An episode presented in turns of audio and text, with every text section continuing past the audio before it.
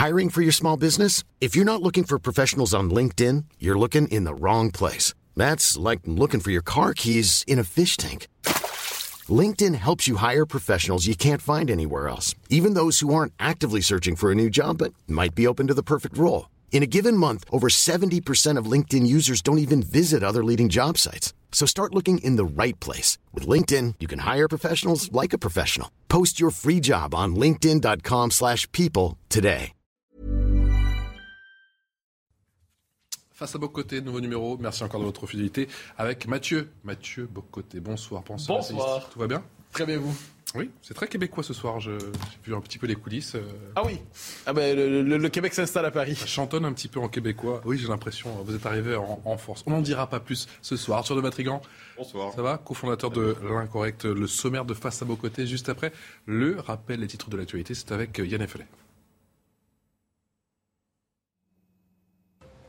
Deux candidats battus à la présidentielle en campagne pour les législatives ce week-end. Marine Le Pen a écumé les marchés de sa circonscription du Nord-Pas-de-Calais.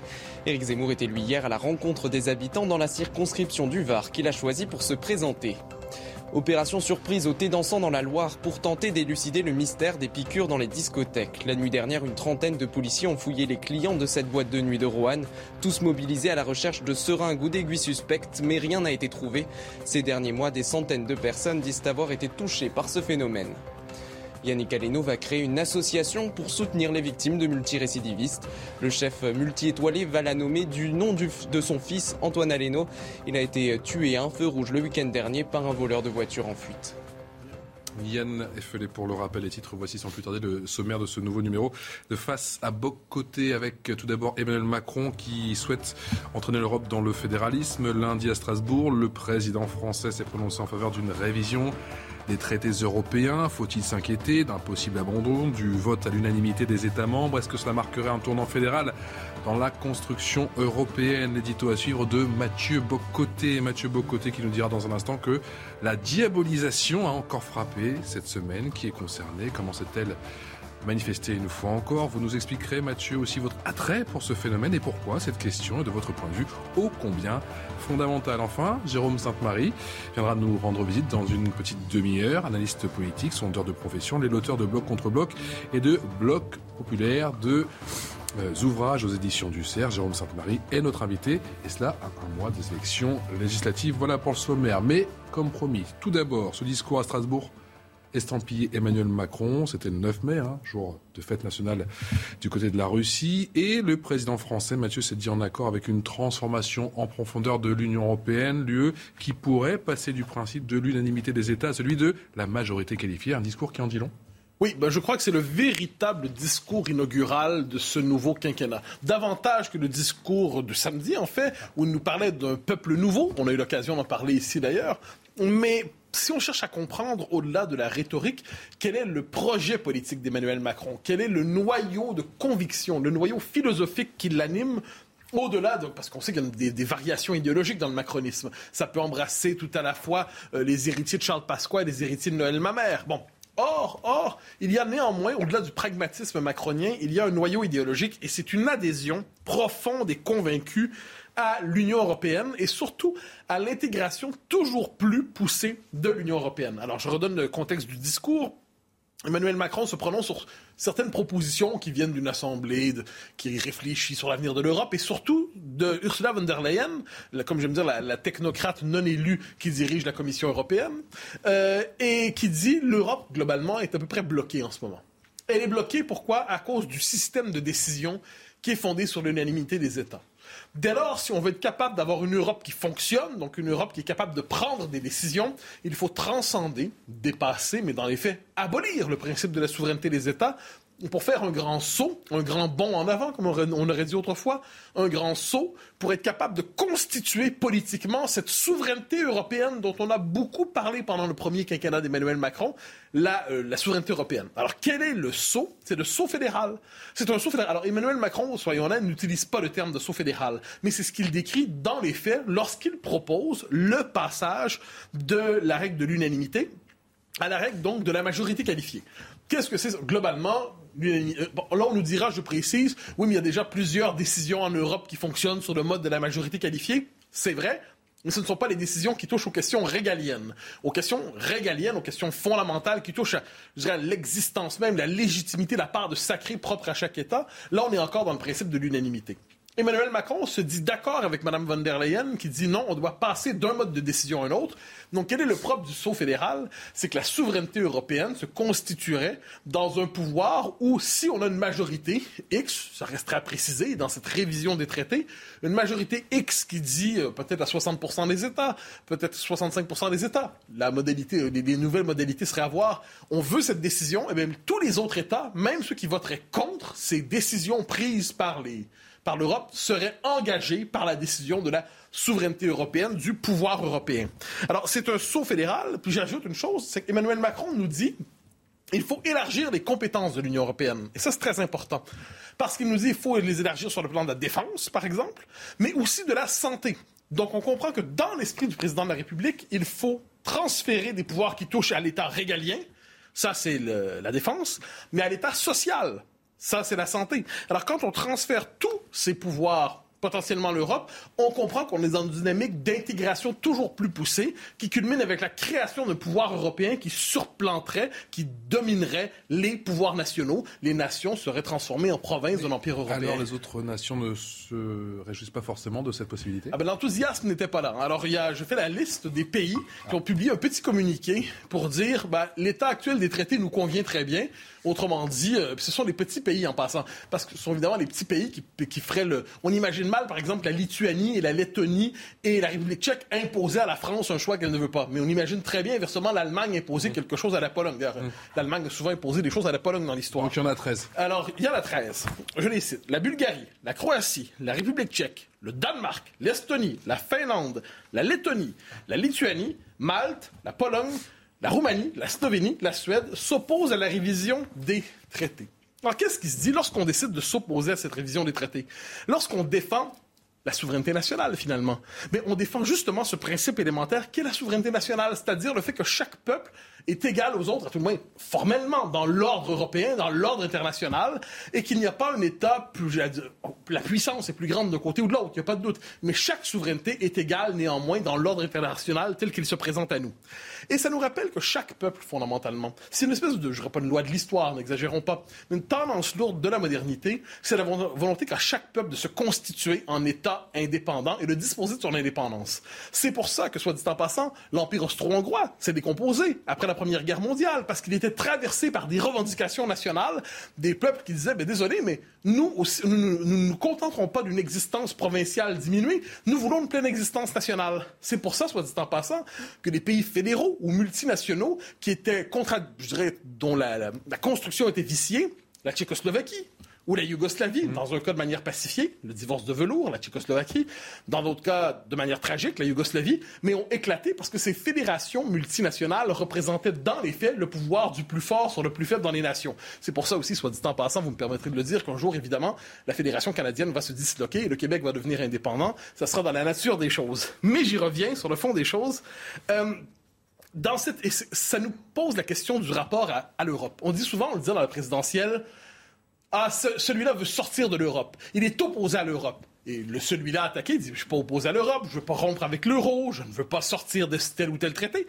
Mais, mais, mais, mais, cela dit, je veux un primat du droit national, par exemple. C'était le cas de Marine Le Pen, mais ce n'était pas la seule. Plusieurs dans la droite classique le proposaient aussi. Ce qu'on comprend, c'est que, vu la logique de l'Union européenne aujourd'hui, être contre l'Europe, pour ses partisans, c'est ne pas embrasser toujours la prochaine étape de son intégration et de sa fédéralisation. Donc, il s'agit de ne pas être enthousiaste devant l'évolution de la construction européenne, de ne pas embrasser chacune des nouvelles étapes pour qu'on nous dise finalement vous êtes contre l'Europe. Donc être pour l'Europe aujourd'hui, c'est accepter le marché au rythme de, du plus rapide et qui dit ben faut on reste dans l'Europe, on accepte l'Europe, mais il y a un primat du droit national, il y a un primat de la souveraineté nationale, on engage une dynamique de rapport de force pour limiter le pouvoir de la technocratie européenne. Celui-là est accusé d'être anti-européen. Mais alors que représente le projet européen pour Emmanuel Macron? Ah ben ça, je pense que c'est la question qu'on doit se poser. Pour lui, je pense que philosophiquement, il se dit pour peser dans le monde qui est le nôtre aujourd'hui, l'Europe ne peut plus se contenter de ses souverainetés nationales qui sont un peu désuètes. Hein, qui je devine dans son esprit, ça doit être un peu l'équivalent des, des, cités italiennes euh, d'un autre temps, de, de féodalité euh, mm. dépassée sur un autre registre. Il doit se dire l'Europe, pour exister, doit se constituer en empire européen. Je crois que c'est cette idée, dans son esprit, que c'est la chance de l'Europe, sinon l'Europe sera abandonnée par l'histoire. C'est un pari comme un autre, c'est respectable, on peut être d'accord ou non. Sur le plan de sa psychologie politique, je pense qu'Emmanuel Macron ne se voit pas comme un réformateur, non plus que comme un gestionnaire, il se voit comme un fondateur, un créateur. Il veut créer une nouvelle communauté politique européenne, il veut transformer profondément les institutions, il veut créer finalement un peuple européen. J'ai l'impression que nous sommes devant un homme qui croyant pouvoir fédéraliser l'Europe et l'étendre, et multiplier les cercles, et multiplier les auto... Finalement, créer une forme d'Europe puissance hétéroclite mais réelle, eh c'est ce qu'on pourrait appeler la tentation d'Alexandre. C'est son deuxième quinquennat, c'est la trace ben, vous qu'il veut, qu veut C'est l'héritage. Je pense que l'héritage, c'est d'avoir enclenché ça. Donc c'est la tentation d'Alexandre, finalement. C'est la tentation toujours de constituer un empire. Arthur de Matrigan. Ah, dans l'imposture du en même temps d'Emmanuel Macron, il y a un point sur lequel il n'a jamais bougé, c'est sur l'Europe.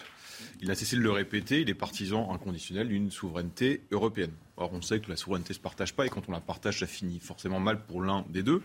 Euh, et la souveraineté européenne, c'est quoi? C'est que hum, la souveraineté de l'Europe se substitue donc aux États membres et on est sur la primauté du droit de l'Union européenne qui devient donc indiscutable et non négociable.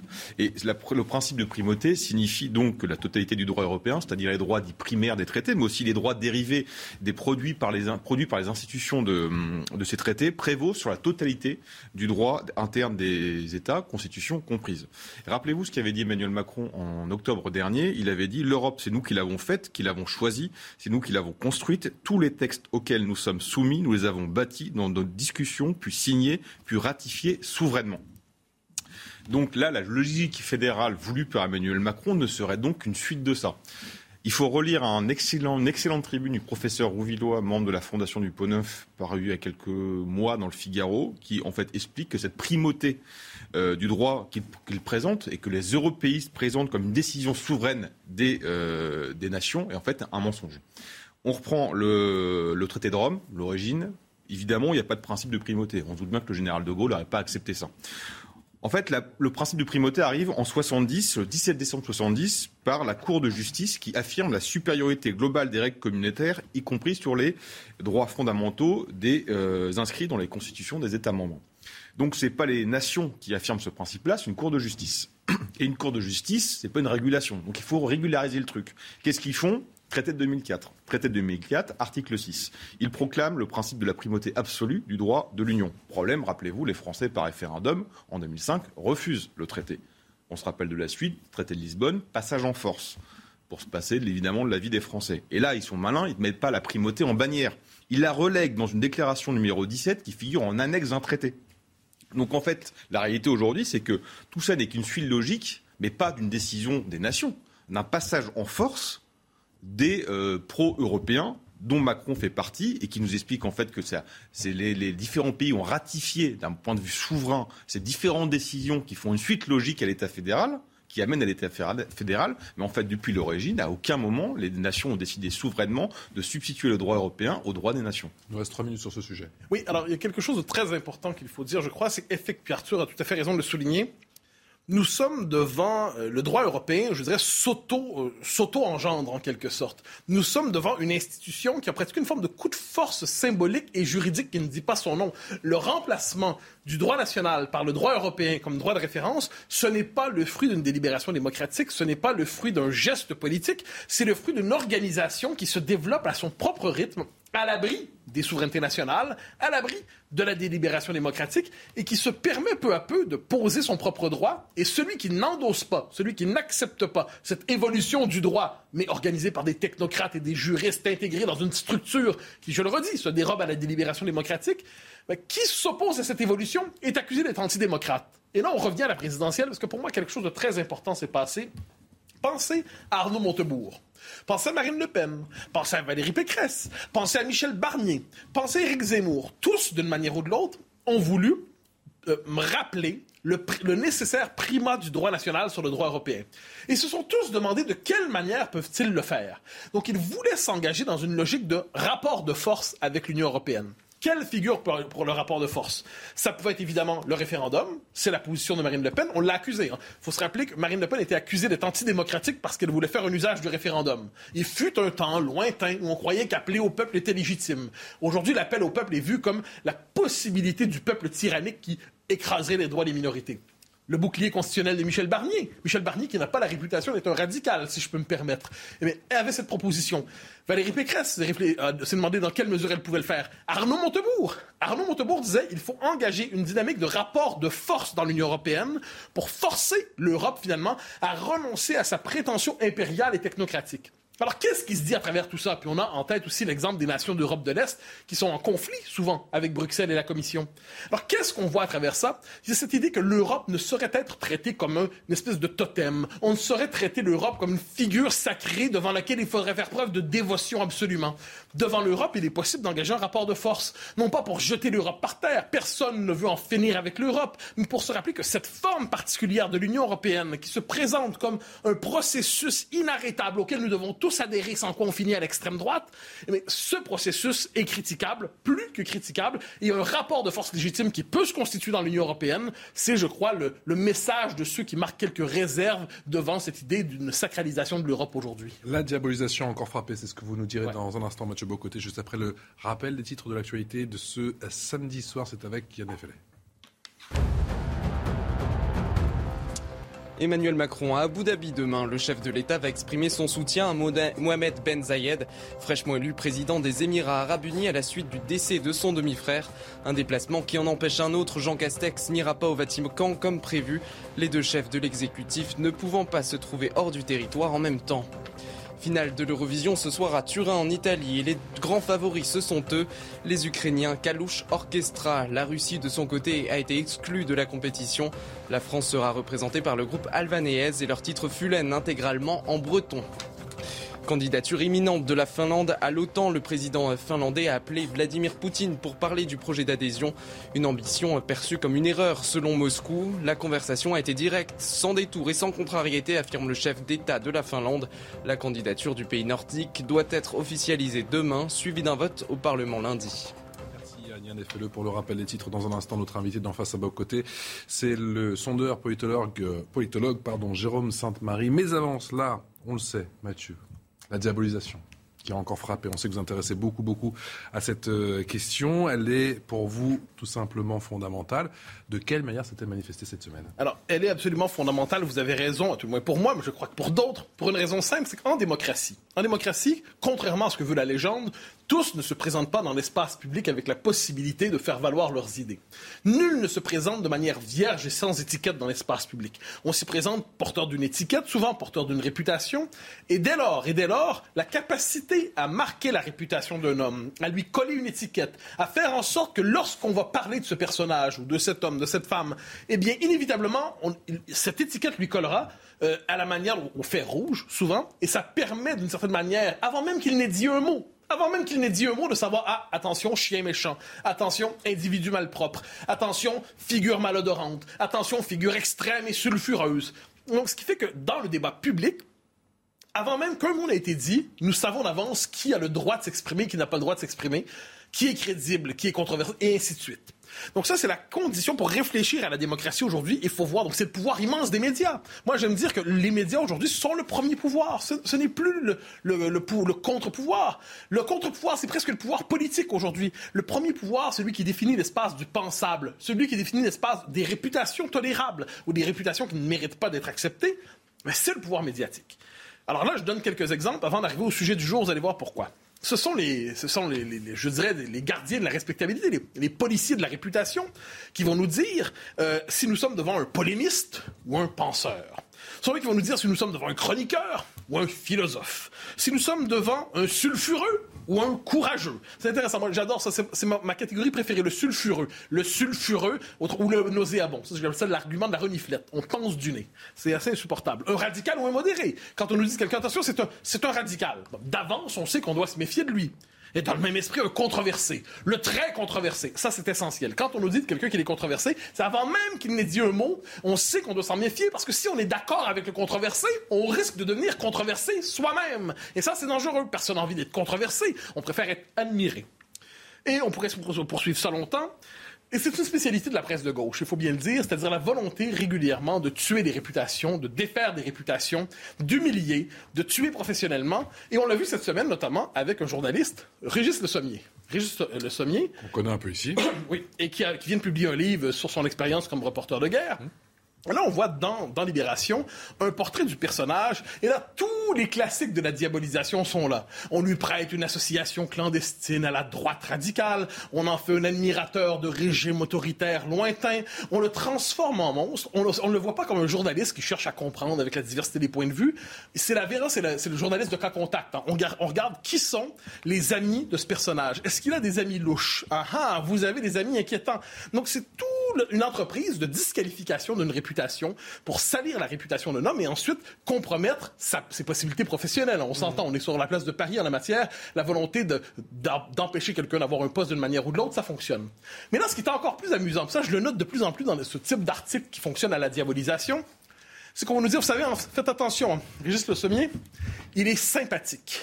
Il est sympathique et c'est un bon camarade de bouclage dans un journal. Autrement dit, Autrement dit, faites attention, parce que derrière ces apparences sympathiques, eh bien, le mal est quand même présent. Le, diable est quand même présent en lui. Les idées toxiques et nauséabondes et sulfureuses sont quand même présentes en lui. Donc, le, caractère jovial d'un homme, son caractère sympathique, le fait que ce soit un bon camarade, c'est un facteur aggravant parce que la bête ne se présente pas sous le signe de la bête, mais se présente sous le signe du gaillard sympathique. Alors, quand on a tous, c'est ce que j'appelle d'ailleurs la, la stratégie de la vraie nature. On consiste à dire, cet homme, oui, oui, il semble tenir des propos modérés.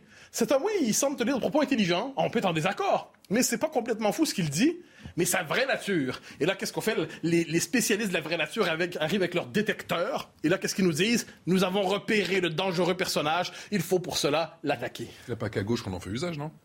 Disons que la, mauvaise foi traverse l'esprit humain d'une manière ou de l'autre. Il n'y a aucun doute là-dessus. Le, cœur humain est faisandé, qu'il soit de gauche, de droite ou d'ailleurs. Mais la diabolisation comme technique politique est quand même une spécialité de la presse de gauche aujourd'hui. Et plus largement, dans la vie politique. Dans la vie politique, comment? Eh L'étiquetage des partis, le concept d'extrême droite qui permet immédiatement de disqualifier un parti ou un mouvement, tout ça. On lui colle cette étiquette sans avoir à la définir, sans avoir à la justifier, c'est fait. Mais de ce point de vue, le concept d'extrême droite est encore une fois le concept, je crois que c'est un des concepts les plus importants de la vie politique contemporaine. Pourquoi? Parce que ce concept sert justement à dire, attention, c'est un concept semblable à la possession diabolique. Hein. Cet homme est d'extrême droite. Donc, peu importe ce qu'il aura dit, peu importe sa pensée, sa réflexion, ses observations, ses contradictions, ses nuances, nous avons dépisté sa vraie nature. C'est la figure de l'extrême droite. Et là, faites, moi, ça, j'invite les gens à faire ce, petit défi. Trouvez-moi une définition de l'extrême droite qui soit un peu convaincante conceptuellement, et on pourra ensuite parler de ça. Là, manifestement, nous sommes devant une définition qui est, en fait, on a une définition non définie. On est devant un, terme qu'il faut coller aux gens, simplement, pour les marquer socialement et les bannir de l'espace public.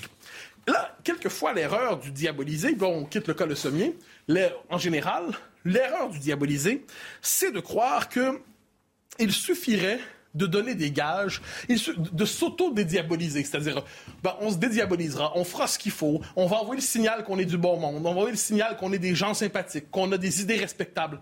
Mais la diabolisation ne dépend pas du diabolisé, elle dépend du diabolisateur. Le diabolisateur, lorsqu'il considère qu'une figure politique, qu'un intellectuel, qu'un journaliste, qu'un auteur ne mérite pas d'appartenir au cercle des fréquentables, au cercle des gens respectables, et eh quel que soit le prétexte, on va finir par le le diaboliser si c'est nécessaire. Et effectivement, par ailleurs, ça fonctionne, euh, c'est surtout marqué à gauche. Il arrive en ce moment, on le voit avec la figure de Mélenchon, il y a une tentative de diabolisation de Mélenchon, reconnaissons-le, mais franchement, elle est beaucoup moins efficace. Tous les interdits qui existent à droite quand vient le temps de s'unir un parti ou l'autre et ainsi de suite, ça ne fonctionne pas de ce côté-là. Pourquoi? Parce qu'une bonne partie de ceux qui maîtrisent le récit médiatique font preuve de complaisance et même de tendresse pour l'hypothèse mélenchoniste. D'un point de vue politique, la diabolisation, c'est encore efficace. C'est très efficace. Aujourd'hui. Ah, c'est très efficace. Pensez pendant la présidentielle au cas du candidat Zemmour, qui a été, lui, diabolisé, c'est le moins qu'on puisse dire. Je me souviens d'une agence de presse qui le présente. Une agence de presse, là. Je dis pas un euh, fanzine d'extrême gauche. Une agence de presse dit le sulfureux polémiste d'extrême droite Éric Zemmour.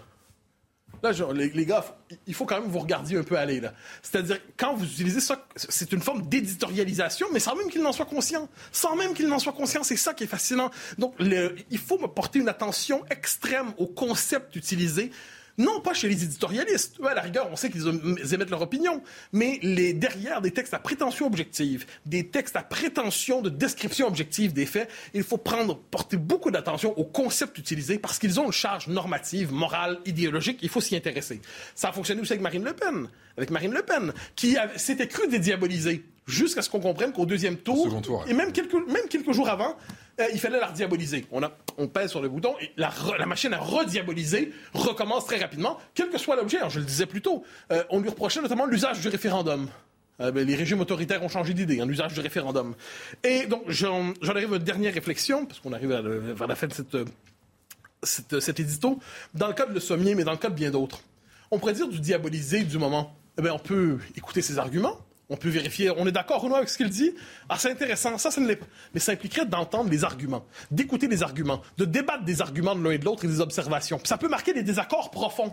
Mais le travail intellectuel d'une partie de la gauche idéologique ne consiste pas à répondre d'argument à argument, mais consiste à toujours expliquer pourquoi on ne doit pas parler avec certaines personnes. Tout le travail intellectuel et médiatique et politique consiste à dire pourquoi cette personne-là, on ne doit pas lui parler, c'est un infréquentable, il ne faut pas lui adresser la parole, il faut lui coller une étiquette, il faut le bannir de la cité, le ranger chez les pestiférés. De ce point de vue, pour moi, ça ne correspond pas à une éthique démocratique.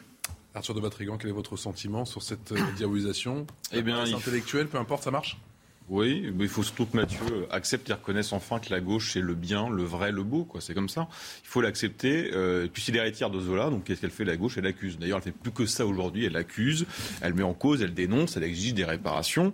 Mais bon, c'est toujours au nom du bien. Ils sont détenteurs du bien, donc c'est toujours comme ça. Elle attaque le passé, elle attaque l'avenir, elle attaque le présent. euh, et puis même quand elle a tort, même quand elle fait des saloperies, c'est pas grave. Elle peut pleurer, par exemple, sur l'enfance miséreuse des frères Kouachi dans Mediapart. Elle peut faire une déclaration d'amour des frangins euh, terroristes Virginie Despentes dans Les Inrocks. C'est pas grave parce que c'est au nom du bien. C'est comme défiler avec les islamistes. C'est comme faire l'annonce des canards avec le CCF en 2019. Rappelez-vous, c'est politique.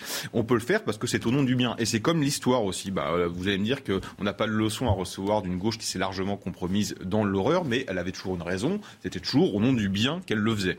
Donc, c'est vrai que si on reste de, il faut toujours rester devant cette vitrine, vous savez, un peu de slogan humaniste, parce que si on va dans l'arrière-boutique, on va quand même trouver une petite galerie de monstres et un musée des horreurs.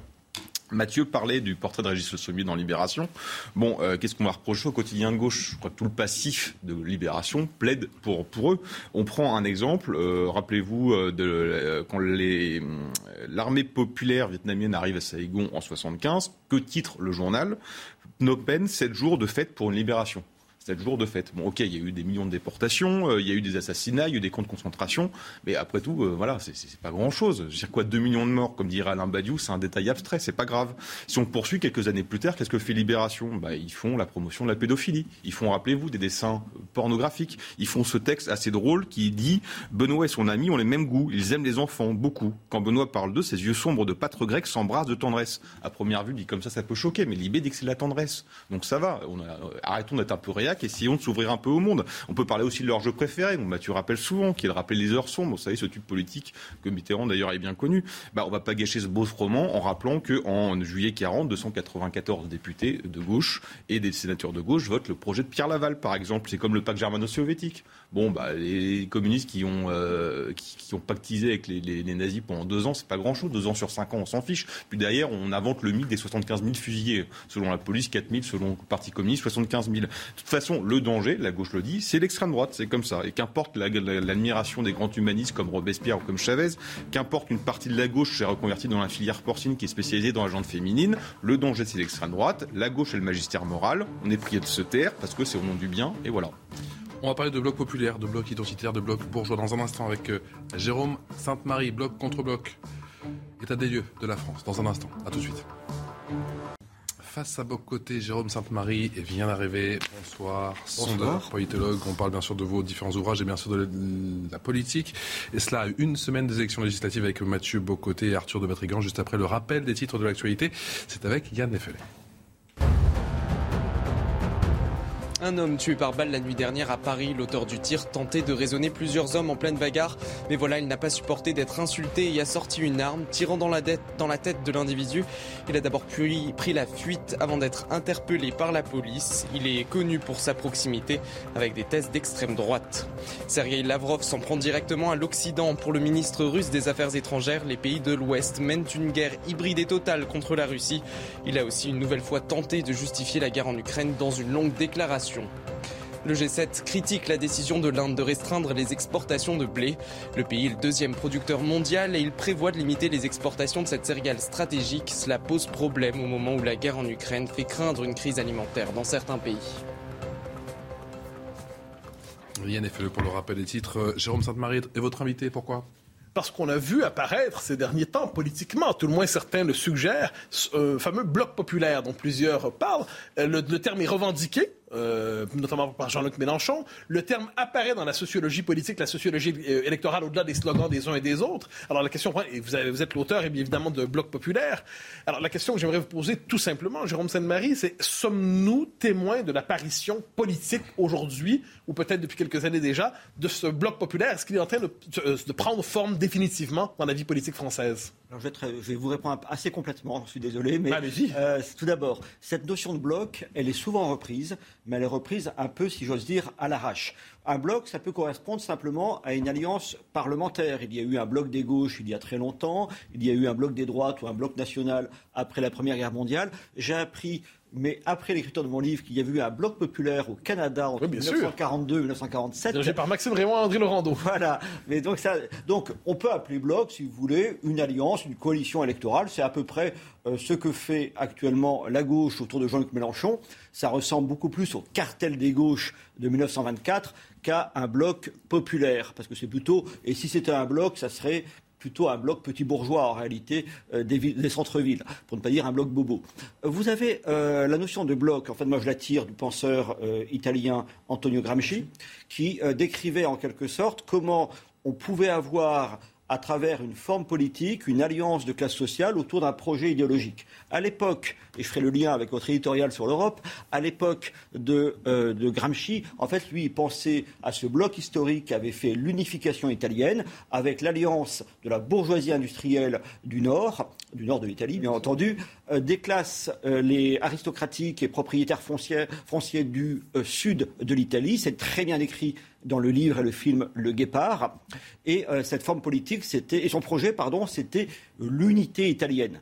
Et comme Gramsci était marxiste, lui, considérait que derrière l'unité italienne, c'était aussi ce que voulait la bourgeoisie du Nord, c'était le marché unique d'un cadre national.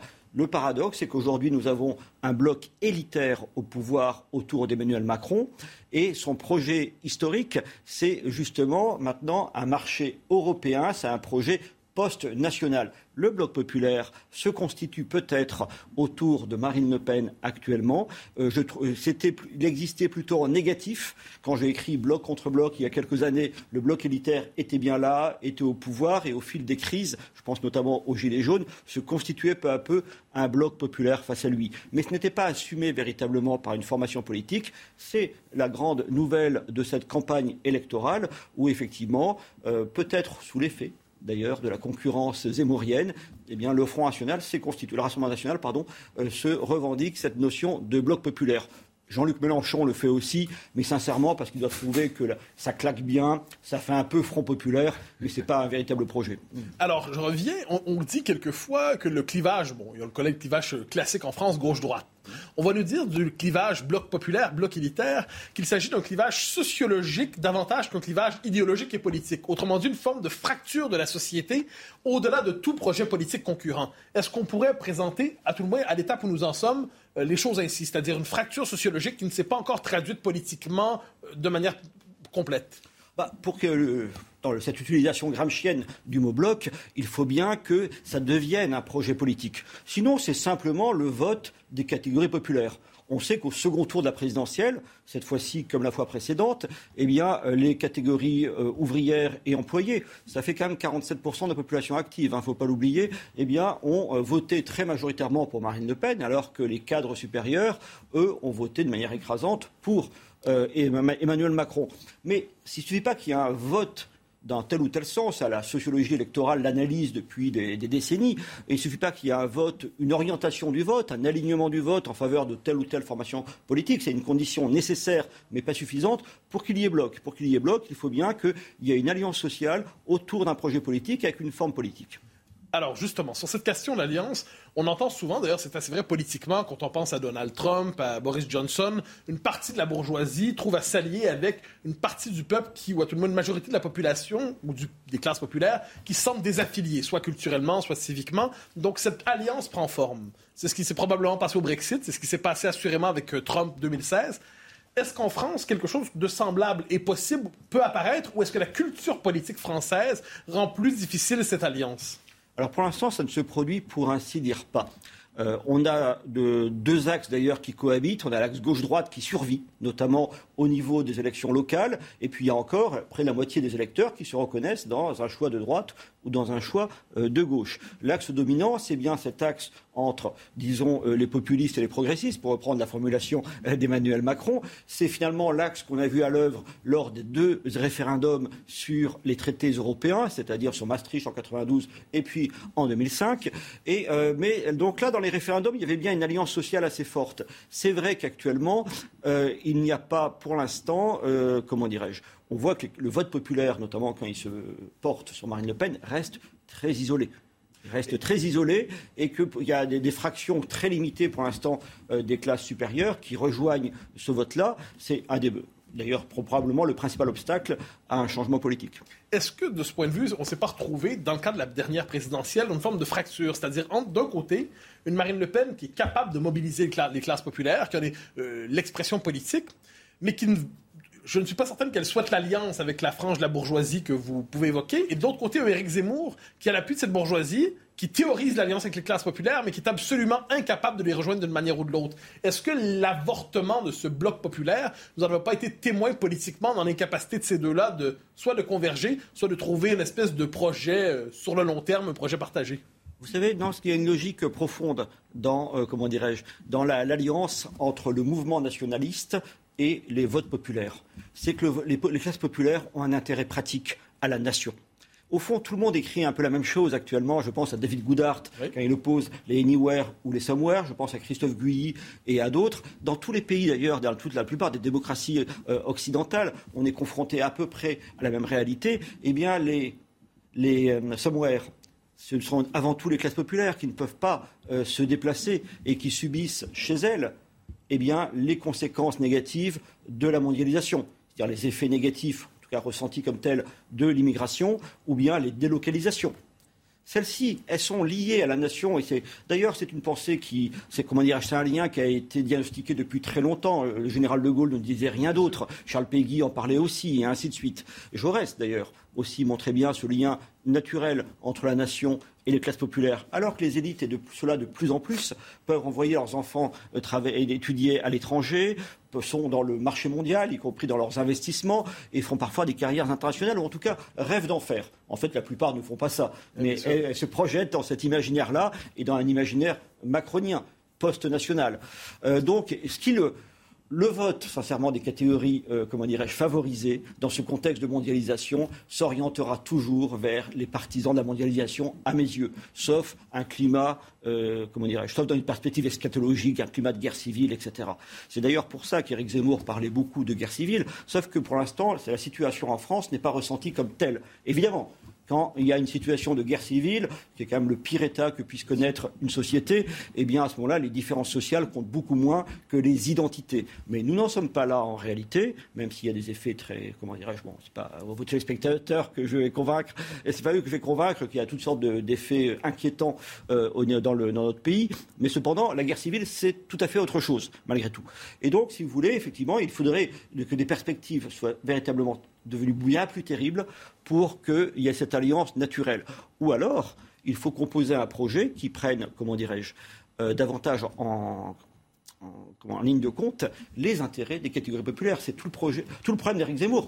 Quand, euh, pendant la Seconde Guerre mondiale, je prends un exemple historique qui vaut ce qu'il vaut, mais euh, les catégories supérieures britanniques ont fait des sacrifices, notamment en matière fiscale, extraordinaire. Et c'est une des raisons de la résistance du peuple britannique, c'est que les catégories supérieures avaient été véritablement une bourgeoisie ou une aristocratie patriote de manière concrète. Par contre, on ne peut pas, à ce moment-là, il faut demander des efforts à tout le monde et peut-être davantage à ceux qui peuvent en fournir davantage. Alors, on dit quelquefois de manière un peu, euh, un peu sociologique, un peu euh, un peu général, d'un côté, il y a la question identitaire et de l'autre côté, la question sociale. Dans les faits, les deux sont appelés à s'accoupler d'une manière ou de l'autre, mais est-ce que dans le cadre de la présente élection présidentielle, en fait celle qui vient de se terminer, est-ce qu'elles se sont dissociées finalement? C'est-à-dire d'un côté, un électorat qui a voté sur cette question et de l'autre, sans, qu'il sans dire qu'il n'y a pas un lien entre les deux implicitement ou explicitement, une forme de dissociation de ces deux questions dans ce qui s'auto-présente comme le camp national Non, le lien a été naturellement fait. Si vous voulez, vous avez parlé, je crois, de diabolisation il y a quelques minutes. Euh, il n'échappait à personne que Marine Le Pen, de part ne serait-ce que son patronyme, eh bien, avait des propositions, euh, comment dirais-je, sur l'immigration, sur la sécurité, sur la souveraineté, bien différentes de celles qu'on trouvait ailleurs, chez Macron, ou bien sûr à gauche. Là, le travail est largement fait par les adversaires. Et que par ailleurs, elle, elle a porté de manière toujours plus importante eh bien, l'attention sur les conditions concrètes. C'est-à-dire que euh, l'idée étant probablement de son côté de retrouver cet euh, esprit qui avait été celui du mouvement des Gilets jaunes, qui était à la fois, comme d'ailleurs tous les grands mouvements euh, vaguement insurrectionnels qu'a connu notre pays, y compris la Commune de Paris, eh bien, c'est toujours l'alliance d'une formidable émotion nationale avec une souffrance sociale. Donc, si vous voulez, c'est, ce lien-là qui, donne toute cette force propulsive à ce que j'essaye d'appeler, euh, ce que j'ai décrit comme étant le bloc populaire. Bien entendu, bien entendu, pour qu'un bloc prenne le pouvoir, il a forcément besoin des fractions d'élite. Les gens ne votent pas pour des gens qui leur ressemblent, en tout cas les gens du peuple, et il faut peut-être moins des électeurs issus de la bourgeoisie que, disons, des cadres capables de, comment de porter une crédibilité gouvernementale. De Vatrigan. Vous l'avez rappelé pendant l'élection, euh, c'est peut-être la première fois que Marine Le Pen en fait a utilisé euh, stratégie, assumé cette stratégie et ce clivage que vous, avez théorisé ou expliqué, bloc populaire, bloc élitaire, et qu'on pourrait aussi parler d'alliance des souverainistes. Euh, c'est ce qu'elle a utilisé aussi comme mot, sauf que dans les, dans les faits, les leaders souverainistes de gauche ont appelé à voter contre elle, et le report de voix euh, de, des électeurs Jean-Luc Mélenchon était de 17%. Est-ce que ça ne s'est pas soldé par un échec, cette stratégie? Euh, Et est-ce que cette, euh, stratégie peut, à terme, évoluer? Comment, pourquoi? Pour l'amener à une victoire? Alors, ce qui s'est produit d'assez saisissant dans l'entre-deux tours, et dès le soir du premier tour, c'est le soutien à peine masqué de Jean-Luc Mélenchon à Emmanuel Macron. La perspective étant bien sûr de réussir ce qu'il a fait d'ailleurs, cette alliance à gauche. Il avait besoin de montrer patte blanche en quelque sorte, de montrer qu'il n'était plus du tout un leader populiste à euh, ses futurs partenaires écologistes ou socialistes. Ça a des conséquences terribles. Parce que de fait, la France insoumise fonctionne désormais comme le diviseur des catégories populaires. D'autant plus que derrière, il y a une idéologie, l'idéologie, en tout cas, de la créolisation, n'est rien d'autre en réalité. La créolisation, ça signifie quand même une, forme d'américanisation de la vie euh, sociale et politique française, où la situation sociale va moins compter que l'origine, que la religion, etc.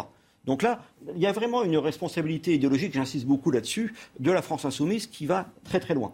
Et eux ont un intérêt pratique, et d'autant plus ils ont pu le faire parce que, excusez-moi, j'en reste fidèle à une forme d'analyse de classe. Eh bien, euh, la France insoumise, c'est l'alliance de trois groupes, des gens issus de l'immigration, qui votent d'ailleurs pas forcément comme musulmans, qui votent aussi parce qu'ils ont des problèmes sociaux, etc., et qui ne veulent pas voter Marine Le Pen. Vous avez ensuite euh, le monde de la fonction publique, de la dépense publique en général, y compris tout ce monde culturel, vivant de subventions, etc., qui vote naturellement pour la gauche et pour Jean-Luc Mélenchon. Et enfin, vous avez ce qu'on pourrait appeler la petite bourgeoisie euh, diplômée des villes-centres, tout ce qu'on trouve dans mon quartier, c'est-à-dire le 11e arrondissement. J'ai ça sous les yeux. C'est donc la petite bourgeoisie. Qui, petite bourgeoisie, regardez bien, qui n'a jamais rejoint, sauf tout à la fin, les Gilets jaunes. Tous ces gens-là qui ne parlent que d'insoumission, etc., se sont tenus bien à l'écart, bien soigneusement à l'écart de ce mouvement populaire. Et c'est vrai que les catégories populaires, comment dirais-je, d'origine européenne, eh bien, sont désormais euh, un peu encerclées. Encerclées parce, encerclées parce qu'elles ont face à eux ce bloc élitaire, renforcer d'ailleurs donc le monde de la classe managériale, euh, renforcer, c'est pas uniquement les élites, hein, sinon ça ferait pas 28%. bien sûr. Et bien sûr. Et donc vous avez euh, la, la, classe managériale, enfin le monde des cadres du privé comme du public, c'est absolument écrasant. 50% des élèves en école de commerce ont voté dès le premier tour pour Emmanuel Macron. 50, également des agrégés. J'ai découvert ça récemment. Donc vous voyez, c'est bien le, monde des chefs, en quelque sorte, de l'encadrement de la société, et puis beaucoup de retraités. Donc ça, c'est en haut. Et puis, euh, comment dirais-je, ce bloc élitaire au pouvoir, comme vous l'avez dit tout à l'heure, eh bien, euh, essaye de rendre les choses irréversibles en, abandonnant pardon, au maximum tous les éléments de souveraineté pour faire que si en 2027 il y a un changement politique, il aura peu de conséquences en matière euh, sociale.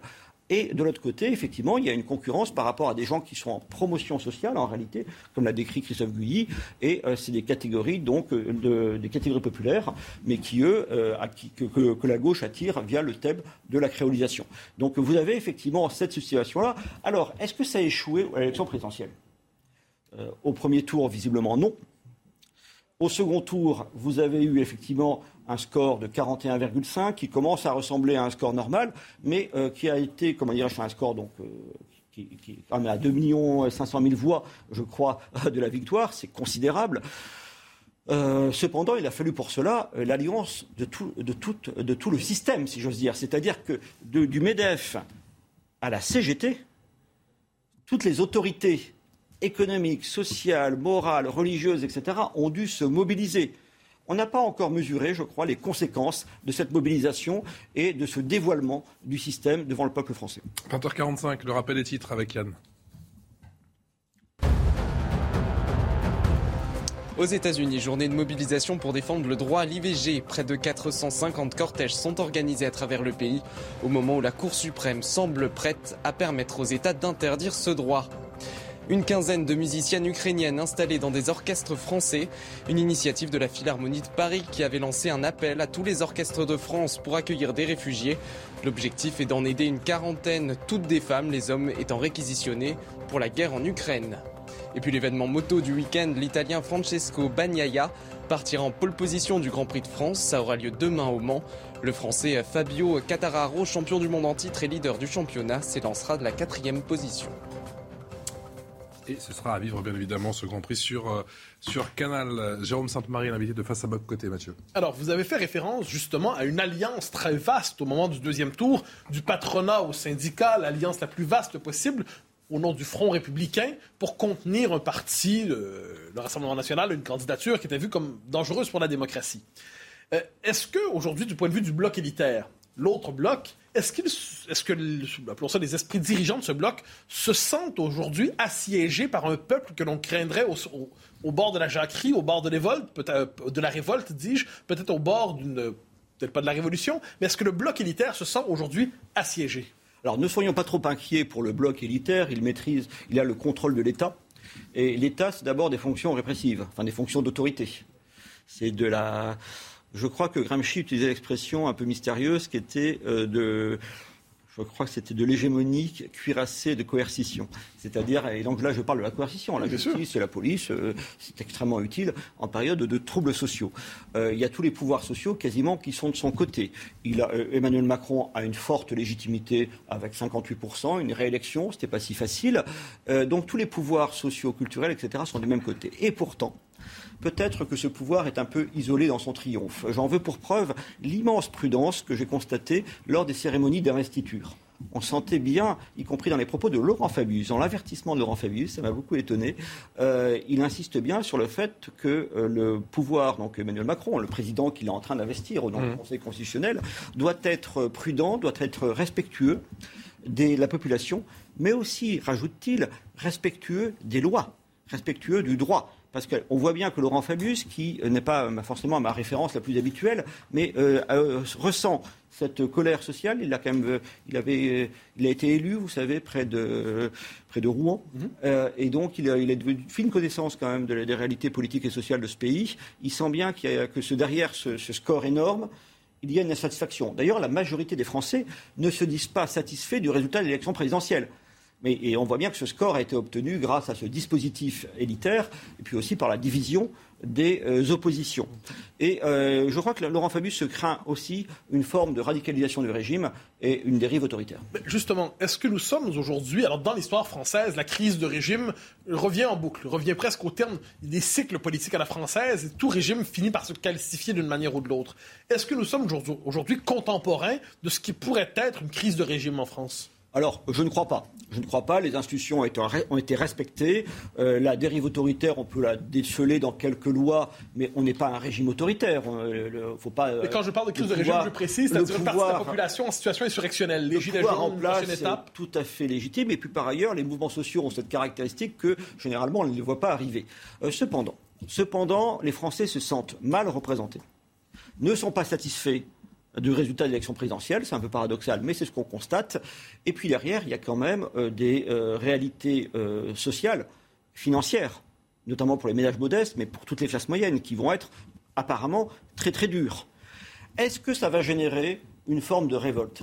Eh bien, on ne sait pas. Parce qu'il y a certes la mémoire des Gilets jaunes, la seule chose qui a fait reculer un jour Emmanuel Macron, Il faut rappeler que le Parlement n'a jamais fait reculer Emmanuel Macron. Une fois le Sénat, je crois, sur une loi, mais tout, juste. Eh bien, euh, il y a cette mémoire de ce mouvement qui a été, dans une certaine mesure, une réussite, puisque la mesure a été retirée, mais il y a aussi la mémoire de son échec final, c'est-à-dire de ne pas réussir à proposer une solution alternative et à la fin des fins de laisser les mains libres, euh, effectivement, aux élites, euh, aux élites qui nous dirigent.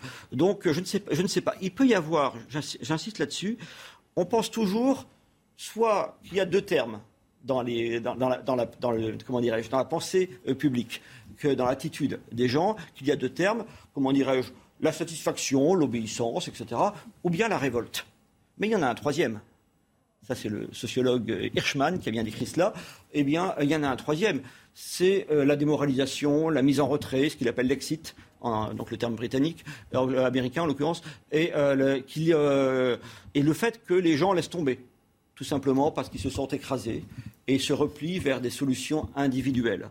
on a beaucoup, beaucoup d'indices qu'aujourd'hui, une bonne partie de la population, déjà, va moins voter, se mobilise moins, pense de plus en plus à une forme de protection privée de son entourage, de sa famille, de soi-même, et euh, perd toute confiance à la fois euh, dans l'État et dans la politique. Et est-ce qu'une telle solution euh, pas solution, c'est pas le bon terme, est-ce qu'une telle situation peut être durable? On aime dire peut-être, est-ce qu'un slogan aujourd'hui, mais que la France est un peuple politique?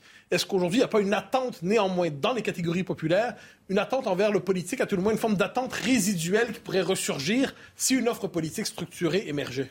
Oui, c'est pour ça d'ailleurs peut-être que vous m'avez invité, mais c'est pour, ça que je pense qu'il y a aujourd'hui un débat stratégique très important euh, dans la vie politique française. Pas du côté d'Emmanuel Macron, puisque le triomphe est là et qu'il refuse du monde en quelque sorte. De toutes parts, des gens affluent, y compris les chevènementistes, les anciens souverainistes, le rejoignent. C'est quand même assez pittoresque. Et en fait, il a eu le soutien de, euh, de la France insoumise de fait dans l'entre-deux tours.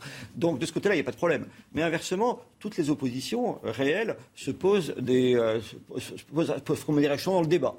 Donc il y a des formules qui s'affrontent. Il y a l'union des droites bien connue, qui est quand même un petit peu affaiblie aujourd'hui comme solution.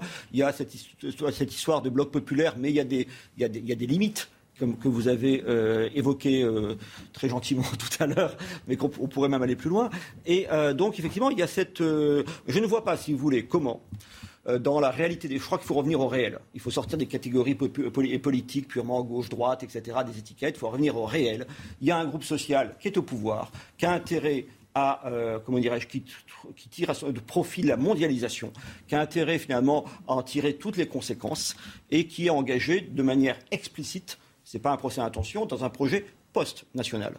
Je crois qu'il faut raisonner en antithèse de ce projet-là, s'appuyer sur les couches sociales qui ont le plus à perdre à, cet ordre des choses, et bien sûr euh, réfléchir à comment eh bien, ces couches sociales peuvent trouver des alliés au nom de valeurs supérieures. Arthur de Vatrigan. Euh, il y a une nouveauté. Il y a une nouveauté dans, cette élection présidentielle, c'est 69% des votants de confession musulmane ont voté pour, euh, pour Jean-Luc Mélenchon. Pardon.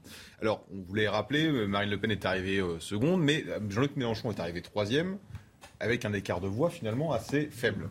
Euh, et là, il y a une alliance de la gauche. Et donc, est-ce qu'on ne pourrait pas imaginer l'apparition d'un troisième bloc qui serait euh, ce, espèce de, ce qu'on peut rappeler en fait ce que Mathieu appelle le régime diversitaire, c'est-à-dire ce, bloc de gauche euh, indigéno, musulmano, racialo, wokiste. Quoi. Et euh, donc c'est le, bloc de, de, de, de, Marine Le Pen, le bloc élitaire de Emmanuel Macron, et ce bloc-là, qu'est-ce qui, qu'est-ce qui va devenir ce bloc? Alors moi je pense, comme Mathieu Bocoté, qu'il ne faut jamais diaboliser personne y compris ses adversaires et surtout pas ses adversaires. Il faut essayer de les comprendre. La plupart des gens qui ont voté pour Jean-Luc Mélenchon et pour la gauche l'ont voté, comment dirais-je, parce que d'une part, euh, ils considèrent que ces forces-là défendent euh, d'une certaine manière la République, défendent les, un certain nombre de droits sociaux, défendent, je sais pas, l'école, l'hôpital, etc. Il y a des raisons très nobles, si vous voulez, qui ont amené à voter historiquement pour la gauche et à voter aujourd'hui pour Jean-Luc Mélenchon. Et c'est l'essentiel quand même. C'est l'essentiel cet attachement. Beaucoup, je crois, des ne se rendent pas tout à fait compte, par ailleurs, du jeu de, l'appareil de la France insoumise. Je crois qu'actuellement, ces dernières semaines, ces derniers jours même, je crois qu'il y a une certaine pédagogie par le fait. Mais euh, beaucoup d'électeurs ne s'en rendent, pas forcément compte. Et encore une fois, il y a des excellentes raisons pour voter euh, à gauche. Retenons-le, euh, surtout sinon on ne comprend plus rien en fait. Hein. Et, d'ailleurs, tous les votes sont également légitimes, tous les votes sont également respectables en réalité. Dans ces catégories sociales qui croient que la gauche, et qui d'ailleurs ont des raisons de le penser, eh bien, leur permettent de vivre à peu près dignement, etc. Il y a énormément de travailleurs modestes, d'origine immigrée extra-européenne enfin, nous sommes euh, la plupart des gens qui travaillent euh, dans les cuisines des restaurants, sur les marchés d'ailleurs, euh, dans la rue, dans le BTP, etc., sont issus de cette immigration. la plupart, la majorité d'entre eux, se essayent de s'intégrer, se comportent en honnêtes citoyens, etc. Quelle est la part d'entre eux qui a voté en tant que musulman et dans un projet communautaire Je ne suis pas sûr qu'elle soit très grande. Je pense qu'ils ont voté d'abord comme citoyens et comme citoyens attachés à un certain nombre de sécurités, y compris de sécurité sociale, et qu'ils n'ont pas pu le faire pour Marine Le Pen parce que pour des raisons euh, identitaires, culturelles et des raisons de réputation aussi et de diabolisation. La diabolisation s'adressait aussi à ces populations-là pour dire même si elle défend en fait vos intérêts, même si dans les catégories d'origine immigrée extra-européenne, il y a un immense souci de sécurité ils en sont les premières victimes de cette insécurité, du trafic de drogue, etc., eh bien, il fallait justement que les élites diabolisent Marine Le Pen pour que euh, les drainer vers euh, un autre vote que le vote qui les menaçait le plus. Eh Jérôme Sainte-Marie, merci infiniment de votre présence ici ce soir à CNews. Je rappelle notamment vos deux derniers ouvrages, Bloc contre Bloc et Bloc populaire. Planning for your next trip? Elevate your travel style with Quince. Quince has all the jet-setting essentials you'll want for your next getaway, like European linen premium luggage options, buttery soft Italian leather bags, and so much more. And it's all priced at 50 to 80% less than similar brands. Plus, Quince only works with factories that use safe and ethical manufacturing practices. Pack your bags with high-quality essentials you'll be wearing for vacations to come with Quince. Go to quince.com slash trip for free shipping and 365-day returns.